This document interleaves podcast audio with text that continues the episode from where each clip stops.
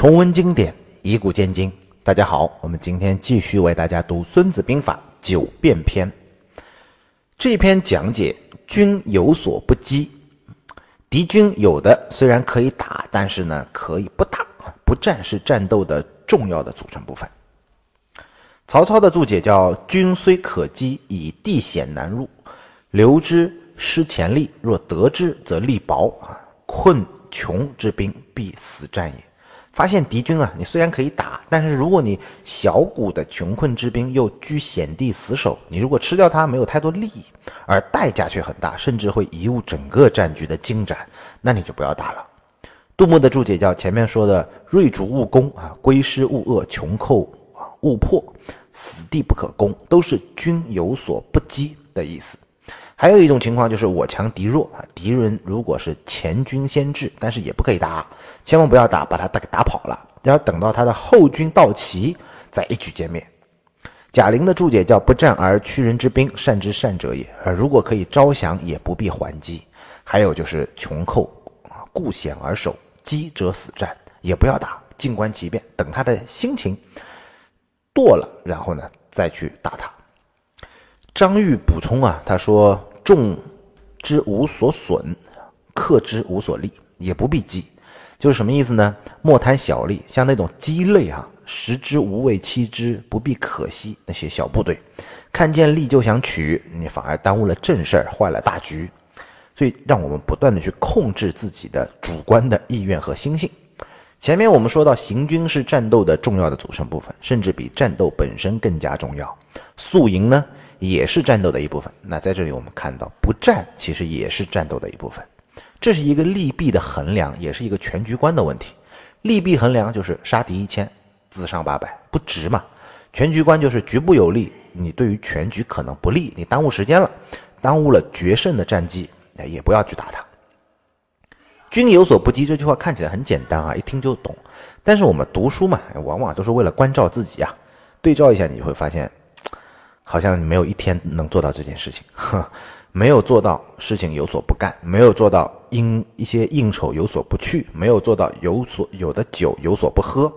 别以为勤奋是光荣是荣耀，别以为自己是战斗英雄啊！你千万不要一歇下来不干活就觉得有负罪感。如果你每天忙得要死，恨不得抓住所有机会，最后很有可能是狗熊般报名啊，包一个扔一个，白一个扔一个，没有多大成效，也没有真正的积累。不如要停下来，好好计划一下，你到底想要什么？城有所不攻，就有的城池啊，虽然你是可以把它攻下来的，但是呢，你也不去打它。曹操的注解叫“城小而固，粮绕不可攻也”。操所以至华废而深入徐州，得十四县也。这里呢，曹操举了一个自己的战例，他说：如果那个地方城又小又坚固，守军的粮食又多，那么你就不要打它。因为利益不大，代价却很大，所以他在攻打徐州的时候啊，就放弃了华废二城，能够呢让自己的兵力完全得到保证，直取徐州，然后就得了十四县的地盘。虽然那两个地盘没要，但是我得了十四县的地盘。杜牧的注解叫：如果敌人在要害之地，哈，他深挖沟啊，这个广积粮，就是为了拖住我们的部队啊。如果你这个时候去打他。其实呢，没有什么好处。那如果攻不下来，让我们的士气多方受损，在这种情况下，我们就不要打他。臣有所不攻这句话对于造反来说啊是最重要的，可以称之为叫造反兵法。造反兵法的关键是什么？关键就是快。但凡你要造反，上策就是最快的速度啊，直捣京城，把皇帝拿下，然后你称帝。一旦被拖住了呢，全国动员，秦王大军快速集结，你造反就没有希望了嘛。前面我们看到王阳明。破宁王的叛乱的战例就是这样。当宁王猛攻安庆，安庆一下，哈，南京就必然落入到宁王的手中。一旦宁王进了南京，就有了称帝的资本。他如果自己称帝，那大臣们就选边站喽。那正德皇帝本来就是一个荒唐的天子，宁王的机会不是没有。但是王阳明趁机取了宁王的老巢江西南昌，就赌他会回回师来救。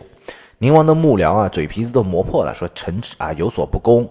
南昌城咱们不要了，我们拿了南京就得了天下，那南昌不就回来了吗？如果在南昌被拖住了，那我们失了战机，我们的这个大事就完蛋了。但是宁王啊受不了自己的老巢被端，马上放下了要攻下的安庆，回师来去救自己的南昌。最后南昌他也没能回得去，在半道上啊，在鄱阳湖就被王阳明给擒了。明王造反是受前辈明成祖朱棣造反的鼓舞，而朱棣成功的战略恰恰就是城有所不攻。开始他也是战事焦灼啊，主要在河北打嘛，在山东打。燕军虽然打的胜仗多，但是损失也很惨重。而朝廷呢，其实兵源充足，啊到处都是有秦王之军，你要拖燕军还是拖不过朝廷。其实，后来朱棣得到了内臣的密报，他说南京城防空虚，于是就改变了自己的战略，亲率大军。啊，绕过了很多关卡，直捣南京，一路攻到扬州啊。等到江防都督陈宣，然后呢降了燕啊燕朝，然后让燕师渡江。因为这个朱棣的封地就是燕嘛，他被称之为燕王。然后拿下镇江，直逼南京。这个时候，古王朱遂和李景隆，然后开了金川门，去投降了朱棣，朱棣就造反成功了。唐朝徐敬业反了武则天啊！武则天有谋士劝他直取洛阳，这样兵锋所指啊，不服武则天的人有很多啊，然后可能会响应，这是造反唯一成功的希望。徐敬业呢，却不往北边打，他往南边打，他想攻下常州、镇江、南京，然后自己成帝业。那一看，这就是一个割据为王的，想做藩镇的气势，那这就没有人跟着他了嘛。杜牧也讲了一个造反的战例，他说刘宋啊，顺帝的时候。荆州沈攸之造反，他的本钱不少。史书上说他素养兵马啊，多积粮食，战士十万，甲马两千，就带的那个盔甲的马，就是重装骑兵啊，有两千。叛军到了郢城啊，然后攻巢是一个职务啊，叫藏营。他说，攻守易势，郢城呢易守难攻，没有十天半个月你拿不下来。那如果你不能顺利的拿下，你的这个士兵的。兵威锐气就没了，造反这个事儿啊，士兵们是被裹挟着干的。如果你看不行的话呢，军心其实也会有变化，不如放弃郢城，顺流而下，直接拿下建康，也就是南京，拔了刘宋的根本。那郢城不就是传檄而定嘛？一样，就是发了一个檄文，说我已经称帝了，你们要归顺我吗？传檄而定。沈攸之呢不听，然后呢就把自己的精锐啊全部拿出来去攻郢城。郢城的郡守柳世龙啊拒之。就是抵挡他，怎么打都打不下来。但跟着造反的士兵们看见第一仗就这么难，于是造反的成功的希望，他们认为是渺茫的。他们都不想担这个灭族之罪，于是纷纷当了逃兵，溃败逃走。沈攸之一看自己大势已去，于是找到了一个树林，上吊了。你看，上造反大业就这么稀里糊涂的结束了。后世啊，西方有战略战略家总结，叫战略纵深啊，或者叫战略瘫痪。就一路打到敌人的中枢，把他的中枢神经给打打瘫痪了，全国就投降了。不要步步为营，步步设防，更不要有什么补给线，你等你是等不起的。关键就是快，这就是希特勒和古德里安的闪电战就是这么来的。所以这就是说明一件事情啊，就是我们万事啊都是有代价的嘛。原文地有所不争，有有的地方虽然可以争，但是你不去争啊。曹操的注解叫小利之地，方争得而失之，则不争也。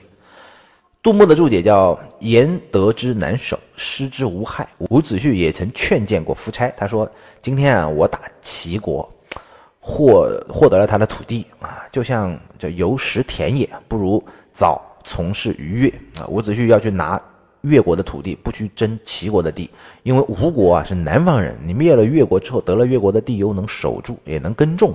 你到了北方拿了齐国的，你没什么用，你也守不住它，所以大概是这个意思。不过此时的夫差啊，志得意满，又被勾践呢伺候得很舒服，每天搂着勾践送给他的西施，根本不以为哈他会有灭掉越国的必要。于是呢，北向中原，就和齐和晋争霸天下，这是他的志向。结果呢，他又中了勾践的离间计，杀了伍子胥。就在他准备举兵北上的时候，勾践趁他后方空虚，突然袭击，杀了他的太子。又过了几年，吴国就被越国给灭掉了，夫差就自杀了。读历史的人啊，难免会扼腕叹息啊，说伍子胥这么大的功劳，对于吴国那么重要，夫差怎么能杀了他，自毁长城呢？这是旁观者的看法，在夫差看来，吴国的胜利和强大其实是我自己的本事啊，怎么会是伍子胥的功劳呢？这就是每个人都会有的一种啊心理的状态的变化。杜牧呢还讲了一个战例，他说东晋的时候啊，陶侃这个人驻守在南武昌，然后呢北长江北岸啊有一个城池啊，诸将都说应该分兵哈去镇守那里，陶侃不回答，而诸将呢反复就游说他，陶侃这个时候带大家去渡江打猎，带他们到了现场，说我之所以设想而遇哈，这个凭的就是长江之险啊。